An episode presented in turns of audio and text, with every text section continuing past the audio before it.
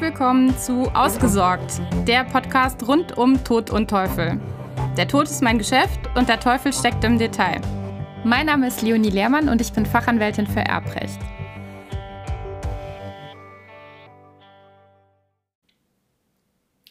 Bevor ich mich mit dem heutigen Thema beschäftige, möchte ich ganz kurz ein paar Worte vorab schicken. Denn vielleicht ist dir aufgefallen, dass es schon wirklich lange keinen Podcast mehr gegeben hat. Und das soll aus meiner Sicht nicht so bleiben. Ich will das auf jeden Fall wieder aufnehmen und wieder regelmäßig Podcast-Folgen veröffentlichen. Ich hatte nur ja, diverse Gründe, weshalb das jetzt einfach mal gehangen hat. Und unter anderem einer dafür war, dass ich mir Gedanken über die Ausrichtung gemacht habe und überlegt habe, ob ich da nicht was ändern sollte. Und letzten Endes habe ich das dahingehend beantwortet, dass ich tatsächlich was ändern möchte, aber vielleicht nicht so, wie du jetzt denkst, dass ich komplett irgendwie den Podcast äh, anders gestalte, sondern eher in der Weise, dass zum einen ich gerne meine Grundwerte mehr in den Podcast mit einfließen lassen möchte und zu, zum anderen auch mehr Kontakt zu meinen Zuhörern aufnehmen möchte, so gut es geht. Genau, und also das eine, was die Werte betrifft, ist es so, dass du, wenn du schon mal auf unserer Kanzlei-Homepage warst, gesehen hast, dass ich Freiheit, Gerechtigkeit und Erfüllung hm, da in den Fokus gestellt habe. Und das sind auch tatsächlich die Werte, die mir persönlich am wichtigsten sind oder also die für mich eine besondere Bedeutung haben. Und dementsprechend fände ich das schön, wenn auch im Podcast dies ein bisschen mehr rauskommen würde, als es bisher der Fall war. Genau, das ist das eine. Wie sich das dann genau verwirklicht, wirst du ja dann sehen.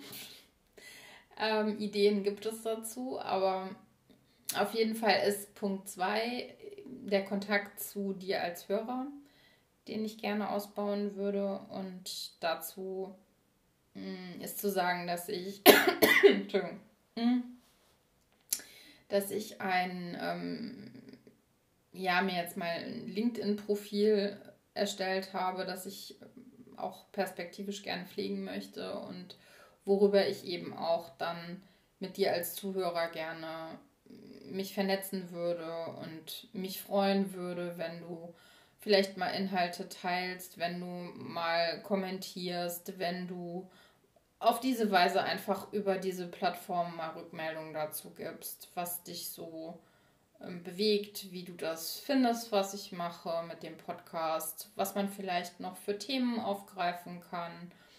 Mm, ja, alles, was dir so durch den Kopf geht, würde ich mich freuen, wenn ich das entsprechend über den Kanal von LinkedIn mal ein bisschen mehr Einblick da bekommen würde.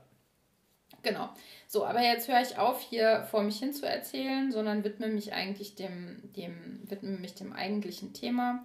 Und das ist heute eben die Unwirksamkeit eines handschriftlichen Testamentes wegen Leseunfähigkeit. Und dazu gibt es einen BGH-Beschluss aus dem Jahr 2021, der mich im ersten Moment etwas überrascht hat. Aber äh, wenn man da mal ein bisschen genauer sich das anschaut, ist das durchaus folgerichtig. Und ich dachte, das sei ein ganz guter Wiedereinstieg, mh, mm, sich mal damit zu beschäftigen. Also vorab schicken muss ich das, dass die gesetzliche Vorgabe ist, dass derjenige, der Geschriebenes nicht zu lesen vermag, kein eigenhändiges Testament errichten kann. Das ist geregelt in 2247 Absatz 4 BGB und damit eine sehr klare Vorschrift. Unklar wird es dann erst in der Ausführung, nämlich wenn es um die Darlegungs- und Beweislast geht. Und da ist ganz klar vorgesehen, dass die Darlegungs- und Beweislast für eine mangelnde Lesefähigkeit des Erblassers immer derjenige trägt, der sich darauf beruft. Wenn wiederum die Beweisaufnahme zu diesem Thema keine Klarheit erbringen kann, dann ist von dem Normalfall, vom Regelfall auszugehen, nämlich dass der Erblasser lesefähig ist. Also grundsätzlich wird praktisch erstmal unterstellt, dass die Lesefähigkeit gegeben ist Und nur wenn man nachweisen kann, dass die nicht gegeben ist, dann ähm, kann eben auch ein Testament unwirksam sein. Aus diesem Grund. In dem konkreten Fall, den der BGH jetzt zu entscheiden hatte, war es so, dass die Erblasserin im Zeitpunkt der Abfassung ihres Testamentes bereits 94 Jahre alt war und ähm, ja, hochbetagt und wohl auch einfach nicht mehr so gut sehen konnte. Die Frage war dann nur, wie gut oder schlecht konnte sie denn eigentlich sehen? Tatsächlich hatte sie in ihrem Testament verfügt, dass die spätere Klägerin dann von ihrem Vermögen 50.000 Euro erben sollte. Und nach dem Ableben hatte die Klägerin eben gegen den Beklagten genau dieses geltend gemacht und wollte ihre 50.000 Euro haben.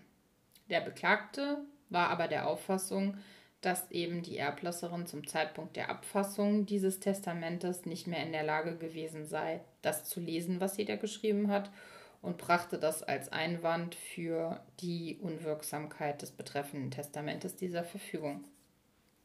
Das Landgericht hatte dann durchaus auch Beweis erhoben zu diesem Thema, und zwar durch Einholung eines Sachverständigengutachtens, wobei die Sachverständige zu dem Ergebnis kam, dass also keine Zweifel an der Lesefähigkeit der Erblasserin zum Zeitpunkt der Errichtung des Testamentes bestanden hätten. Folglich wurde dann der Klage auf Vermächtniserfüllung stattgegeben und der Beklagte ging dagegen in Berufung. Das OLG wiederum hat dann nach erneuter Anhörung der Sachverständigen und ähm, der Anhörung weiterer Zeugen die Berufung zurückgewiesen und dagegen ist der Beklagte dann erneut vorgegangen.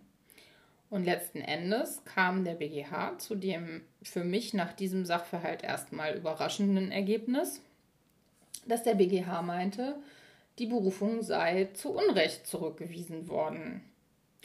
Und zwar aus dem Grund, dass die Beweisaufnahme zwar keine Klarheit darüber habe erbringen können, dass die Lesefähigkeit nicht gegeben gewesen sei, aber ähm, das OLG habe die Beweisanträge des Beklagten nicht ausreichend gewürdigt.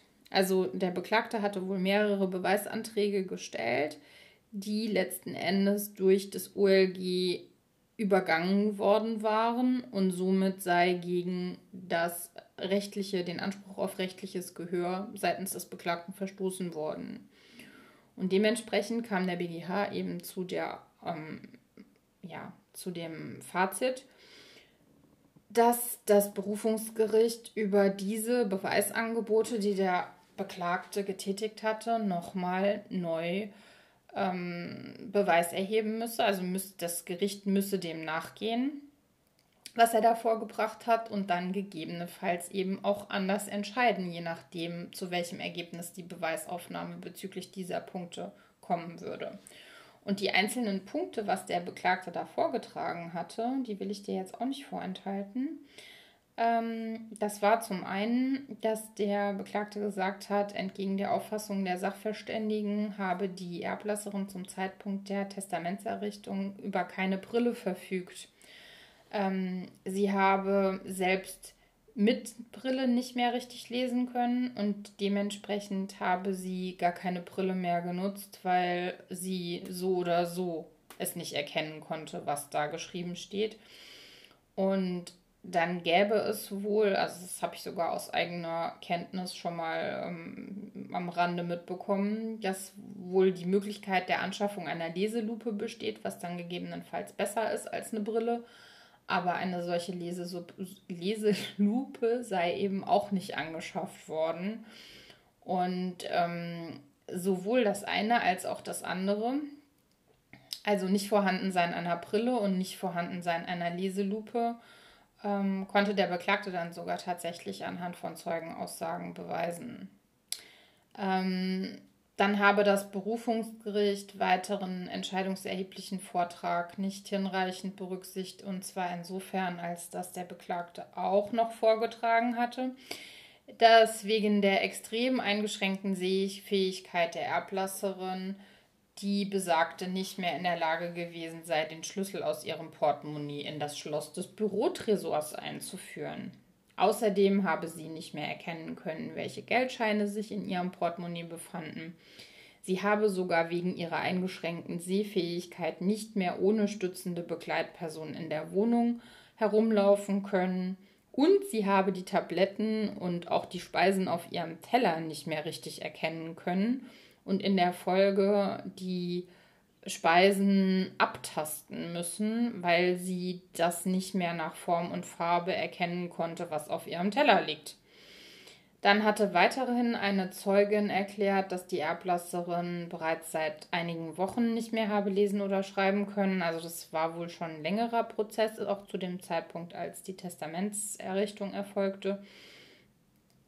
Und aus allen diesen Gründen letzten Endes sagte der BGH folglich, dass ähm, die Sache zurückzuweisen ist ans Berufungsgericht und dass das Berufungsgericht, also das OLG, einfach dem nochmal nachgehen muss ob ähm, diese Einwände, die der Beklagte da vorgetragen hat, ob die nachvollziehbar und korrekt sind und ob dann vielleicht eben gerade wegen des Vorhandenseins keiner ausreichenden Lesehilfe vielleicht wirklich die Errichtung des handschriftlichen Testamentes nicht mehr möglich war.